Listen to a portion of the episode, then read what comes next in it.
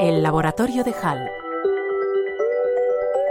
Se ha fallado, aunque no ha sido un fallo, ha sido un acierto, los premios Nobel 2023. En la categoría científica, esto es medicina y fisiología, química y física, este año se ha profundizado mucho en el mundo nano, moléculas, átomos y electrones. De todos estos premios hablaremos en nuestro próximo encuentro de mi laboratorio, el laboratorio de Hall. Hoy quería, no obstante, hablar de, unos galardones más próximos, los Princesa de Asturias 2023, mencionando brevemente el conjunto de premiados para centrarme, obviamente, en aquellos más vinculados con la investigación. And the winner are... Premio Princesa de Asturias de las Artes para Meryl Streep. Excelente actriz con, tres Oscar y ocho Globos de Oro, entre otros reconocimientos en sus más de cuatro décadas de carrera. En la categoría de Comunicación y Humanidades, el premio ha sido para Nuzio Ordine, filósofo, escritor y experto en teoría literaria. Quizás, mm, dicen, uno de los mayores conocedores del pensamiento y la literatura renacentistas.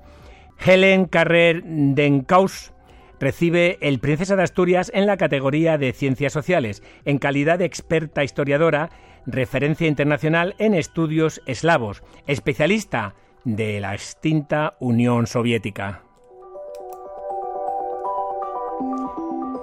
En la categoría de los deportes, el premio se lo ha llevado Eliud eh, Kipchok, actual campeón olímpico de maratón, apodado como el filósofo por su destreza estratégica en las carreras y su capacidad de concentración. Haruki Murakami recibe el Princesa de Asturias de las Letras por su prolífica carrera con influencias de, autores como Dostoyevsky y además convertido en autor de culto y traducido a más de 40 idiomas. En la categoría de la Concordia, el reconocimiento es para Mary's Mills, una organización con sede en Escocia sin ánimo de lucro cuyo principal objetivo es suministrar una comida diaria a niños en edad escolar en los centros educativos en los que operan. Entrando ya de lleno en investigación de Pollata, el Princesa de Asturias de Investigación Científica y Técnica se ha repartido entre Effrey Gordon, Peter Greenberg, ambos biólogos, y Bonnie Basler, bioquímica, por sus contribuciones a nuevos enfoques que reconocen el papel imprescindible de las comunidades de microorganismos en la vida sobre la Tierra, incluyendo la de los seres humanos.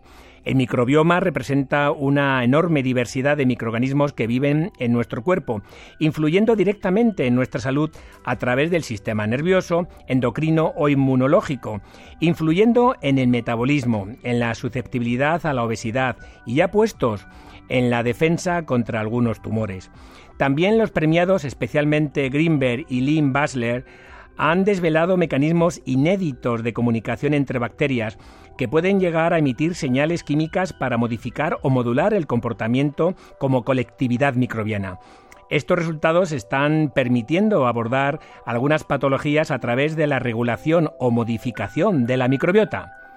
¿Ha oído hablar del trasplante fecal? Pues eso, y mucho más.